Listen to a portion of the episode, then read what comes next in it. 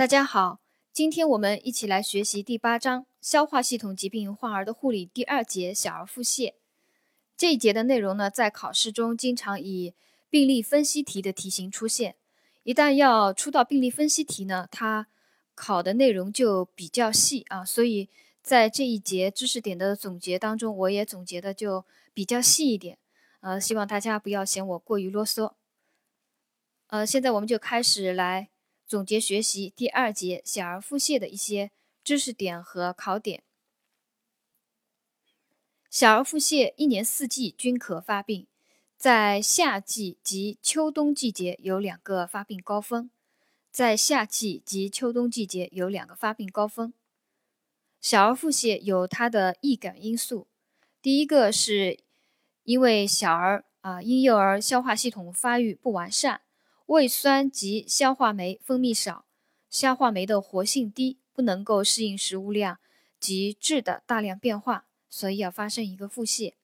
第二个易感因素是小儿生长发育快，需要的营养物质相对多，消化道的负担重。第三个易感因素是胃肠道防御功能较差，因为婴儿胃酸偏低，加之婴儿血清。免疫球蛋白的缺乏啊，它缺乏免疫球蛋白 IgG、IgA 和胃肠道的 sIgA 均较低，对感染的防御能力比较差。第四个，呃，新生儿易发生一个肠道菌群失调，因为新生儿出生后没有建立正常的肠道菌体，呃，肠道菌群，一旦改变饮食。使肠道内环境改变或者不合理的使用广谱抗生素，就容易使肠道菌群失调而引起肠道感染。第五个易感因素是人工喂养，因为人工喂养的食物器具容易被污染，而且牛乳中缺乏抗菌物质，所以人工喂养的小儿呢，也叫。呃，母乳喂养的小儿更容易发生一个呃肠道感染，这是小儿的呃小儿腹泻的五个易感因素。第一个，婴幼儿消化系统发育不完善；第二个，小儿生长发育快；第三个，胃肠道防御功能差；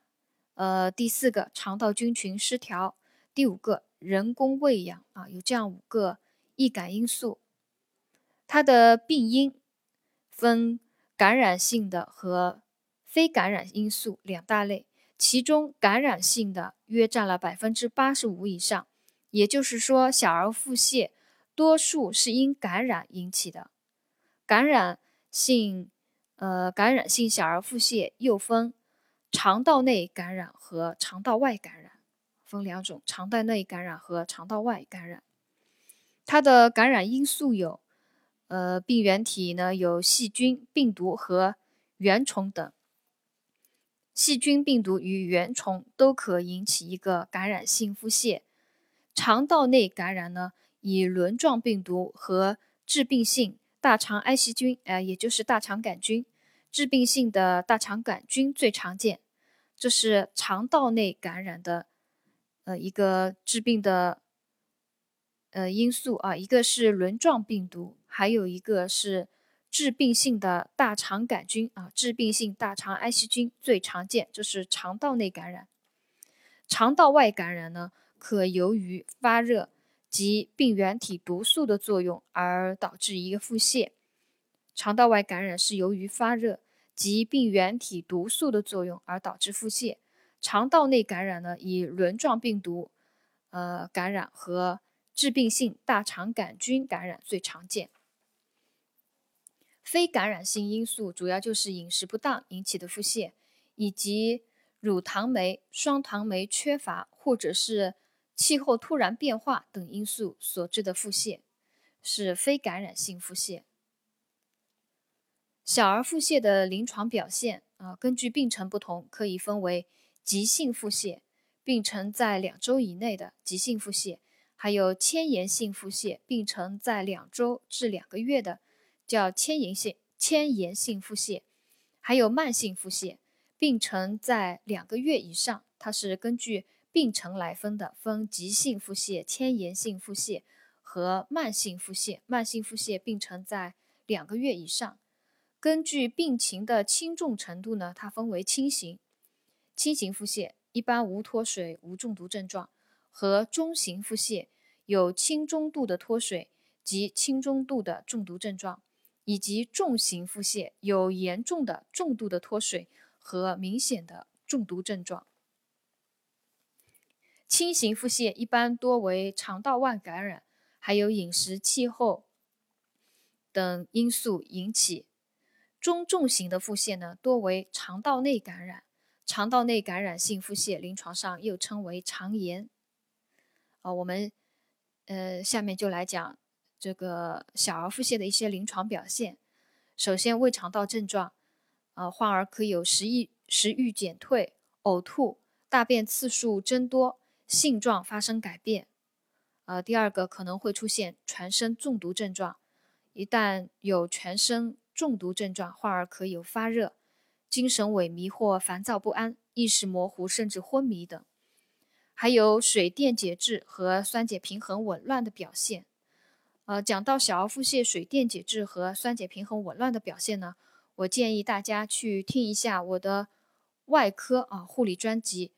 第一章水电解质及酸碱代谢失调病人的护理，里面对这个水电解质酸碱平衡失调。有更详细的讲述，啊，便于大家理解记忆啊。好，现在我们再回到儿科小儿腹泻水电解质和酸碱平衡紊乱表现。首先，它会有一个脱水表现，主要表现为口渴、眼窝及前心凹陷、眼泪及尿量减少、黏膜及皮肤干燥、皮肤弹性差、烦躁、嗜睡甚至昏迷休克等。呃，一多数小儿，呃，腹泻的病人呢，他会出现有一个脱水的表现啊。脱水分轻、中、重三度，根据水电解质丢失比例的不同，又可分为等渗性、低渗性和高渗性脱水。其中以等渗性脱水临床最为多见啊，等渗性脱水临床最为多见。呃，小儿小儿腹泻除了一个脱水症状，还有一个代谢性的酸中毒。代谢性酸中毒它的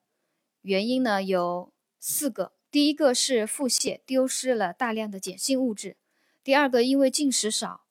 呃，肠道吸收不良，体内脂肪氧化增加，酮体生成增多，造成一个代谢性酸中毒；第三个原因血容量减少，循环。缓慢，组织缺氧，乳酸堆积，导致一个酸中毒。第四个原因就是肾血流量不足，尿量减少，酸性代谢产物在体内堆积，排出减少，引起了一个酸中毒。呃，另外，病人还可出现一个低钾血症。呃，在讲在病人出现低钾血症之前啊，在脱水，在小儿脱水未纠正之前。由于血液浓缩，它刚开始的时候不一定是低钾血症，因为当因为在刚开始的时候呢，脱水还未纠正，血液浓缩，酸中毒的发生呢，还是钾由细胞内向细胞外转移啊。我们大家知道的，酸中毒容易发生高血钾嘛，酸中毒时钾由细胞内向细胞外转移，以及尿少、钾排出减少等原因呢。血钾浓度多保持在正常啊，这是小儿腹泻刚开始的时候，它不一定会有低钾，它可能是一个正常的血钾水平。但是当输入了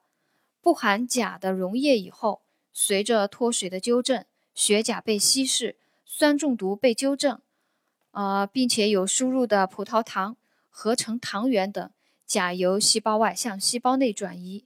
然后脱水纠正了。给患儿补液了，排尿也增加了，尿由呃钾由尿液排出，从大便又继续了丢失，继继续丢失钾，使血钾降低，就出现了一个低钾血症了。这是患儿电解质紊乱、钾离子代谢，它的一个小儿腹泻它的一个特点啊。刚开始脱水未纠正前，由于血液浓缩、酸中毒啊，血钾还有尿少。钾离子排出少等原因呢，血钾多保持在一个正常的范围。当输入不含钾的溶液，呃，脱水纠正，血钾被稀释，酸中毒被纠正，还有输入葡萄糖合成糖原，钾离子由细胞外向细胞内转移，尿量恢复以后，钾排出增多，然后腹泻病人大便继续丢失钾离子，会使一个血钾出现。啊，就形成了一个低钾血症。低钾血症主要的表现呢，就有神经肌肉兴奋性降低、精神萎靡、腱反射减弱或者消失、腹胀、肠鸣音减弱或者消失、肠麻痹、心音低顿、呃心律失常等。心电图表示是 T 波改变，ST 段下降，呃 T 波低频出现游波啊，这是低钾血症心电图表现。啊，在这里呢，我还是。还是再次强调，建议大家去听一下外科第一章水电解质酸碱代谢失衡病人的护理里面，他对呃这些低钾、呃高钾、电解质失衡这些内容以及脱水，它都有详细的讲解，建议大家去听一下。第四个是低钙和低镁血症，小儿腹泻的病人有低钙和低镁血症，因为腹泻的患儿进食少。从大便丢失钙镁，使体内钙和镁减少，但一般呢不严重。在脱水和酸中毒时，啊，跟这个跟钾一样，在脱水和酸中毒时，由于血液浓缩，离子钙增加，可不出现低钙的表现。呃，在这里呢，我给大家呃讲一下为什么酸中毒时会出现一个低钙啊，我给大家分享这样一个知识，因为。呃，氢离子和钙离子啊，都可以与都可以与血血浆中的白蛋白结合，但是它们有一个竞争作用，就是氢离子与白蛋白结合多了，那么离子钙就增加啊，因为它结合钙离子与白蛋白结合就会减少，所以离子钙会增加。但是，呃，氢离子与白蛋白结合多了，那么就是酸中毒时氢离子多。血血浆血清中的氢离子多了以后，与白蛋白的结合也多了，那么血清中的钙离子就会就会增加了啊，因为钙离子不能够与白蛋白结合，所以钙离子就增加。呃，所以就在低镁和低钙血症里面，这样有这样一句话啊，在脱水和酸中毒时，由于血液浓缩，酸中毒。离子钙它会增加，可不出现低钙血症。在后期脱水和酸中毒被纠正以后，离子钙减少，出现一个低钙血症。低钙血症的表现有抽搐、惊厥等。极少数的患儿因补钙后症状仍不好转，应考虑为低镁血症，表现为手足震颤、手足抽、手足杵弱、呃杵诺或者是惊厥。呃，这是小儿腹泻的临床表现啊，我们再把它来归纳总结一下。第一个，胃肠道的症状：食欲减退、呕吐、大便次数增多、性状改变。第二个，全身中毒症状，可有发热、精神萎靡、烦躁不安、意识模糊，甚至昏迷。第三个，水电解质和酸碱平衡紊乱的表现，患儿可有脱脱水。表现为口渴、眼窝前心凹陷、眼泪及尿量减少、黏膜及皮肤干燥、皮肤弹性差、烦躁、嗜睡，甚至昏迷休克。呃，根据它的轻重程程度呢，脱水可以分为轻、中、重三度。根据水和电解质丢失比例不同呢，可以分为等渗性、低渗性和高渗性脱水。其中以等渗性脱水临床最为多见。另外，腹泻患儿还有一个代谢性的酸中毒啊，因腹泻丢失了大量的碱性物质，进食少，肠道吸收不良，体内脂肪氧化增加，酮体生成增多，发生酸中毒；还因血容量减少，循环缓慢，组织缺氧，乳酸堆积，形成酸中毒。还有肾血流量不足，尿量减少，酸性代谢产物排出减少，形成一个酸中毒。还有一个低钾血症啊，腹泻患有低钾血症，刚刚说了，但是他在开始脱水未纠正前，也和酸中毒时，他血钾可可可以是正常的。当脱水纠正，呃，酸中毒也被纠正，输入了那个液体以后，血液呃钾离子被稀释，可以发生一个低钾血症。低钾血症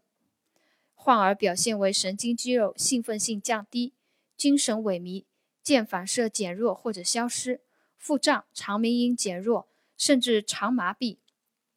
还有心音低顿、心率失常等。心电图表，呃，心电图显示 T 波改变，T 波低频，ST 段下降，还可出现一个游波。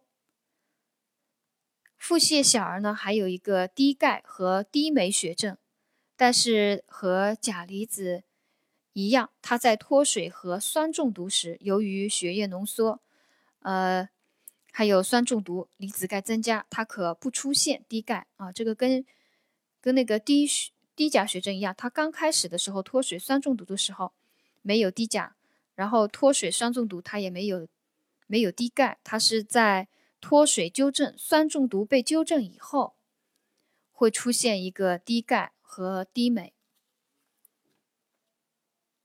低钙的表现呢就是抽搐惊厥，低镁的表现。手足震颤、手足搐诺或者惊厥。好，下面一个知识点：几种常见的感染性肠炎的临床特点。第一个，轮状病毒肠炎。轮状病毒肠炎，它是秋冬季节流行，秋冬季节就流行轮状病毒肠炎，常伴有上呼吸道感染症状。一般无明显的中毒症状，呃，以及它的它的这个病有一个自限性的一个特点，病程约为三到八天，大便呈黄色水样或蛋花汤样，没有腥臭味，常伴有脱水和酸中毒。啊，这个轮状病毒肠炎在秋冬季节流行。轮状病毒肠炎也是我们考题当中也经常要考的，一般考个选择题啊什么的，也要把它记住了。它的轮状病毒肠炎这个疾病，它在秋冬季节流行，常伴有上呼吸道感染的症状。它不同于其他几个肠炎呢，它有自己的一个特点，就是无明显的中毒症状，而且它有一个自限性。病程约为三至八天，它的大便是呈黄色水样或者蛋花汤样，没有腥臭味，常伴有脱水和酸中毒。第二个，大肠埃希菌肠炎，也就是我们俗称的大肠杆菌肠炎，多发生在五到八月份气温较高的季节。致病性的大肠埃希菌肠炎。和产毒性的大肠埃希菌肠炎，它的大便呈蛋花汤样或者水样，混有粘液，全身中毒症状较明显啊。因为它有一个产毒性的大肠埃希菌，还有致病性的大肠埃希菌，它们引起的肠炎，全身中毒症状较明显，可引起水电解质紊乱、酸中毒。侵袭性的大肠。杆菌肠炎那就更厉害了啊！侵袭性的大肠杆菌肠炎它就更厉害了，可排出痢疾样的粘液脓血便，腥臭，有较多的粘液啊！一旦有粘液脓血便，它的大便肯定是很臭的，腥臭的，有较多的粘液，常伴有恶心、呕吐，里急后重，患儿可以出现严重的全身中毒症状，甚至休克。这个侵袭性的大肠埃希菌肠炎，它的毒性就更大了啊，可以出现严重的全身中毒症状，甚至是休克。出血性的大肠杆菌肠炎呢，开始为黄色水样便啊，因为它有出血性大肠癌细菌，所以后面它的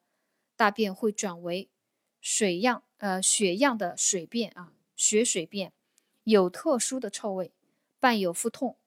肠炎出血了，它肯定会有腹痛了。第三个，空肠弯曲菌肠炎，叫空肠弯曲菌肠炎，多发生在夏季，症状呢与细菌性痢疾相似，可以出现水样便、黏冻样或脓血便，有腥臭味，可出现脱水、酸中毒等。还有一种肠炎叫鼠伤寒沙门氏菌肠炎，鼠伤寒沙门氏菌肠炎是小儿沙门菌肠炎中最常见的一种肠炎，叫鼠伤寒沙门氏菌肠炎。四到九月份为发病高峰，表现为发热、恶心、呕吐、腹痛、腹泻，大便呈稀糊状啊，这是不同于其他几个。肠炎的它的一个特点，大便呈稀糊状的，是属伤寒沙门氏菌肠炎，常带有粘液或脓血便，性质多变，有特殊的臭味，重者可以出现脱水及酸中毒、全身中毒症状，甚至发生休克，病程迁延，有并发症者可达数周。就是属伤寒沙门氏菌肠炎，不同于。其他几个肠炎，它的大便性质可以呈稀糊状，稀就稀薄的稀，糊就是糊涂呃糊状啊，糊状那个稀糊状啊。第五个是抗生素诱发性的肠炎，常继发于使用大量抗生素后菌群失调有关。真菌性肠炎多为白。多为白甲丝酵母菌所致，真菌性肠炎多为白甲丝酵母菌所致，大便次数增多，黄色稀便，泡沫多带粘液。啊，它的一个大便的特点也是不同于其他几个肠炎的大便性质性状的改变，它有泡沫，多带有粘液，这是真菌性肠炎的一个大便性状的改变，有时还可见豆腐渣样啊，就是。菌落细块啊，豆腐渣样细块就是菌落细块，这是抗生素诱发性肠炎它的一个特点。好，我们再把这几种感染性肠炎它的临床特点，我们再来总结复习一遍。第一个，轮状病毒肠炎，秋冬季节流行，常伴有上呼吸道感染症状，一般无明显的中毒症状。它有自限性，病程约三到八天，大便呈黄色水样或蛋花汤样，无腥臭味，常伴有脱水和酸中毒。第二个大肠埃希菌肠炎就是大肠杆菌肠炎，多发生在五到八月气温较高的季节，大便呈蛋花汤样或水样混有粘液，全身中毒症状较明显。如有侵袭性大肠埃希菌肠炎，可排出痢疾样的粘液脓血便，腥臭，较多粘液，病人常有恶心、呕吐，里疾后重，出现严重的全身中毒症状，甚至休克。出血性的大肠埃希菌肠炎，大便开始为黄色水样便，以后可以转变为血水便，有特殊的臭味，伴有腹痛。第三个空肠弯曲菌肠炎多发生在夏季，的它和大肠杆菌肠炎一样，多发生在夏季，症状与细菌性痢疾相似，可出现水样便、黏冻样或脓血便，有腥臭味，可出现脱水和酸中毒。第四个暑伤寒沙门氏菌肠炎。是小儿沙门菌肠炎中最常见的一种，四到九月份发病高峰，表现为发热、恶心、呕吐、腹痛、腹泻，大便可以呈稀糊状啊，这是不同于其他几个肠炎的大便性状的改变，大便可呈稀糊状，带有粘液或脓血便，性质多变，有特殊的臭味。重者可以出现脱水和酸中毒、全身中毒症状，甚至发生休克，并且病程迁延，有并发症者可达数周。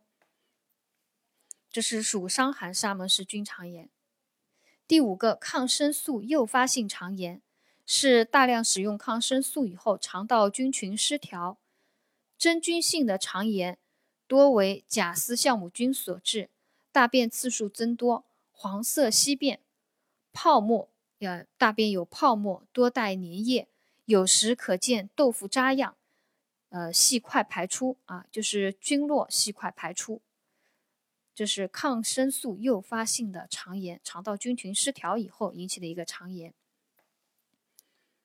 下面一个呃知识点呢，讲的是非病理性的腹泻啊。非病理性的腹泻有三种，一个是生理性腹泻，一个是食耳性腹泻，还有一个饥饿性腹泻。生理性腹泻多见于六个月以内的婴儿，除大便次数增多以外，小儿食欲好，精神好。体重增长满意，不影响生长发育。第二个食偶性腹泻，食偶性腹泻，偶就是那个偶料的偶啊，呃，食偶性腹泻多是因饮食不当引起的，患儿一般情况较好，呃，只有食欲下降，轻型腹泻，大便呈黄色或者是黄绿色，稀水便或蛋花蛋花样便，有酸味。无脱水和中毒症状，大便净碱有脂肪低，这是食耳性腹泻。还有一种非病理性腹泻叫饥饿性腹泻，它出现在急性腹泻的恢复期，因为控制饮食，患儿较长时间处于半饥饿状态，粪便因为缺乏食物残渣而成果冻状，常被误认为是腹泻未愈。患儿的粪便。量较少，水分不多，逐渐增加饮食以后，大便可转为正常。呃下面是辅助检查啊，辅助检查里面的知识点呢，我给大家讲一个血常规检查，白细胞总数及中性粒细胞增多，提示细菌感染；降低呢，提示病毒感染，病毒感染性肠炎。如果是过敏性的肠炎及寄生虫引起的肠炎呢？会有一个嗜酸性粒细胞增多。血生化检查有一个二氧化碳结合力降低。呃，在这里我给大家分享一个二氧化碳结合力降低啊，叫这样一个知识。为什么这个小儿腹泻的病人他会有一个二氧化碳结合力降低？因为小儿腹泻的病人他会出现一个代谢性的酸中毒。代谢性的酸碱失衡，我们判断二氧化碳结合力高低呢？我们就看血中碳酸氢根离子的呃数值是增高了还是减少了。如果减少了，二氧化碳结合力也降低；如果血中碳酸氢根离子增加了，那么二氧化碳结合力也增高。它们是一个同步的表现啊，仅限于代谢性的酸碱失衡。在小儿腹泻，因为代谢性的酸中毒，血中碳酸氢根离子是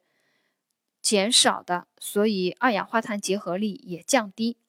我为什么要把这个二氧化碳结合力这个降低这个知识展开来跟大家说呢？因为它可能会以前我就考到过这样一道选择题，他问你小儿腹泻的病人可有以下哪些表现？选项当中就有一个二氧化碳结合力。啊，我忘记当时选项是增高还是降低了啊，叫你去判断，那么我们就能够知道怎么样来判断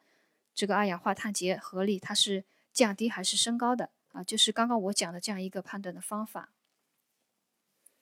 第三个，小儿腹泻的治疗原则啊，下面啊第四个了，这是这是他讲的第四个知识点了。第一个就是调整饮食，应该要强调继续饮食啊。要强调继续继续饮食，满足生理需要，补充消耗，以缩短腹泻后的康复时间。啊，能够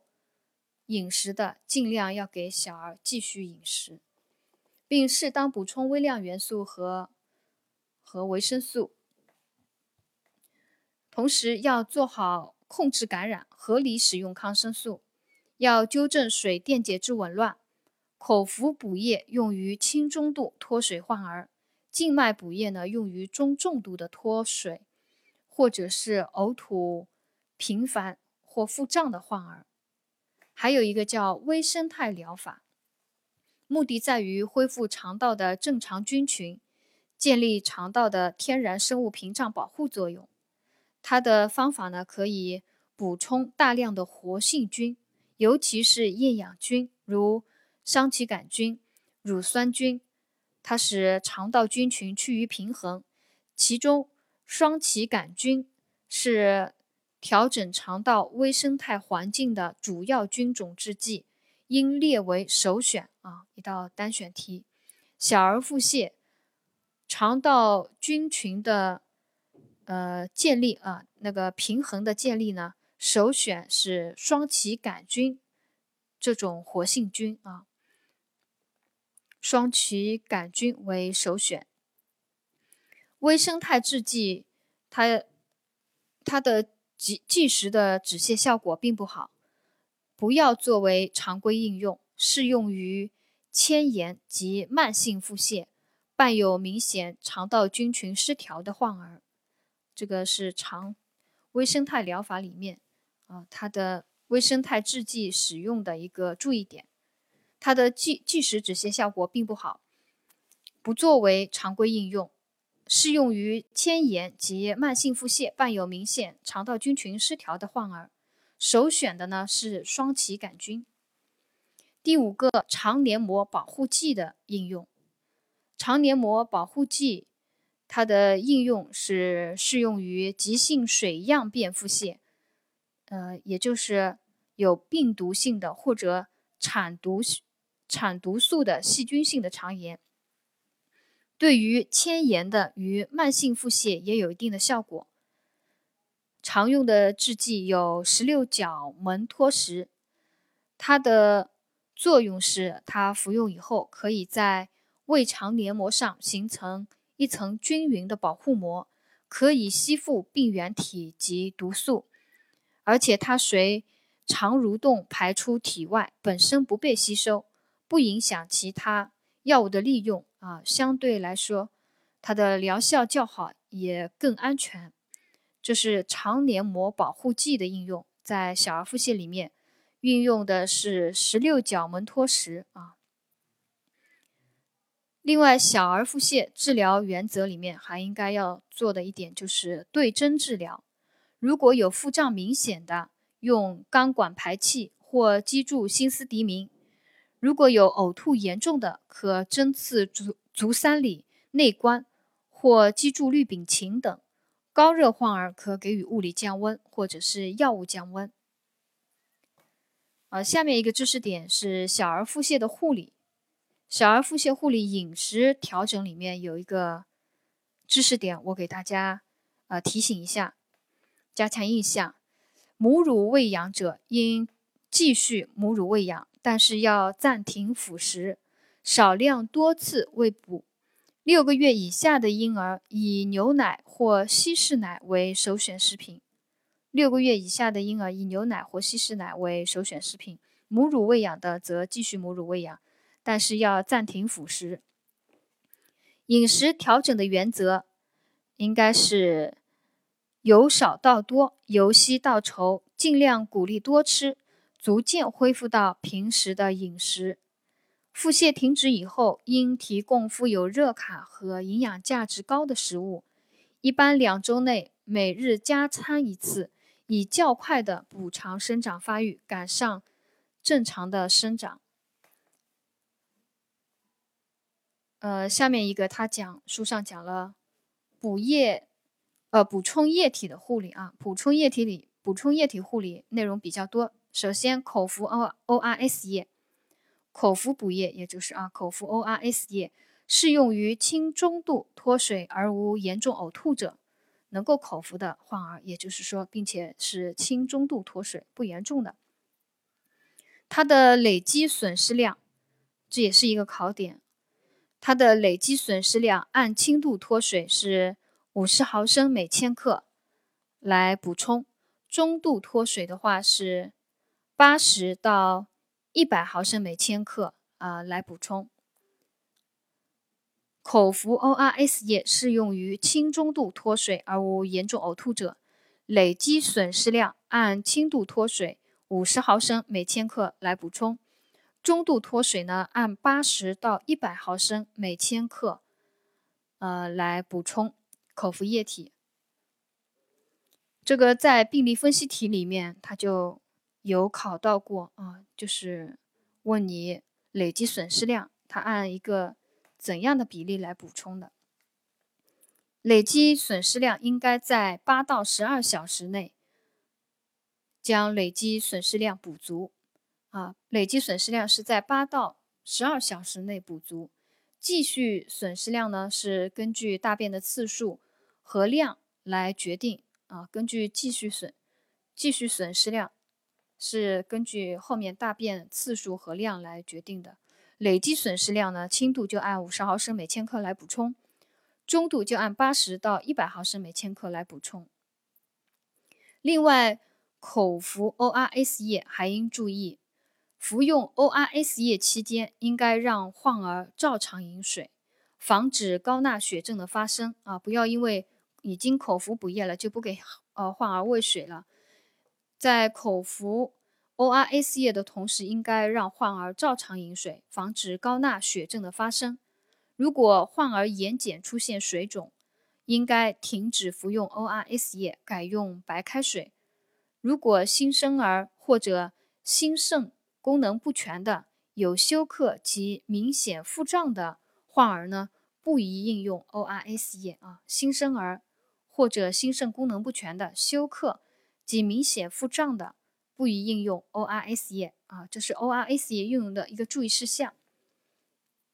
我再把它复述一遍：第一个，服用 ORS 液期间，让患儿照常饮水，防止高钠血症的发生；第二个，如果患儿出现眼睑水肿了，应该停止服用 ORS 液，改用白开水；第三个，新生儿或心肾功能不全。休克及明显腹胀的，不宜应用 ORS 液。补充液体的护理，第一个就是我们刚刚讲的口服 ORS 液，还有一个就是静脉补液。静脉补液就适用于中度以上脱水的患儿。静脉补液的注意事项有：第一个，补液的速度应该要适当，不能过快，也不能过慢。过快了易发生心力衰竭及肺水肿；过慢了。脱水不能及时纠正啊，所以补液的速度应该是患儿的情况，选择一个适宜的速度。第二个，补液中应该密切观察患儿的前心、皮肤弹性、眼窝凹陷等情况，以及呃观察患儿的尿量。若补液合理的话，三到四个小时应有排尿，表明血容量恢复。如果二十四小时患儿皮肤弹性及眼窝，凹陷恢复，说明脱水已经纠正。若尿量多而脱水未纠正的，那可能是因为输入的液体中葡萄糖液比例过高，引起了一个呃尿液的渗透压高，导致了排尿增多，补充的水分经尿排出了，而脱水却未纠正。还有，如果说输液以后出现眼睑水肿。啊，说明电解质溶液比例高了，所以要改用。呃，就这样一句话啊，若输液以后出现眼睑水肿，说明电解质溶液比例高。所以在口服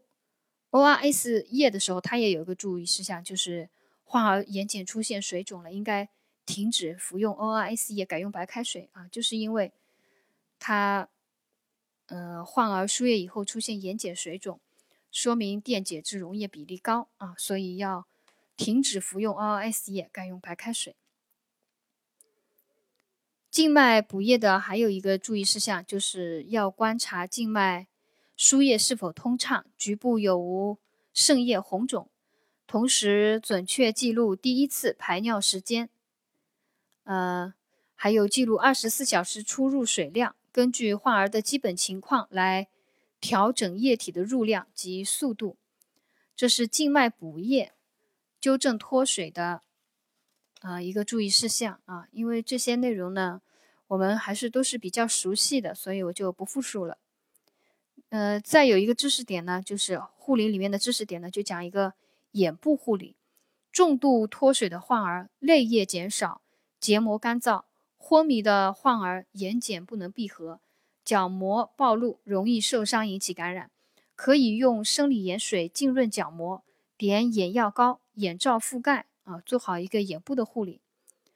腹痛的护理呢，可给患儿轻轻的按摩腹部，做好腹部的保暖或者是热敷，转移患儿的注意力。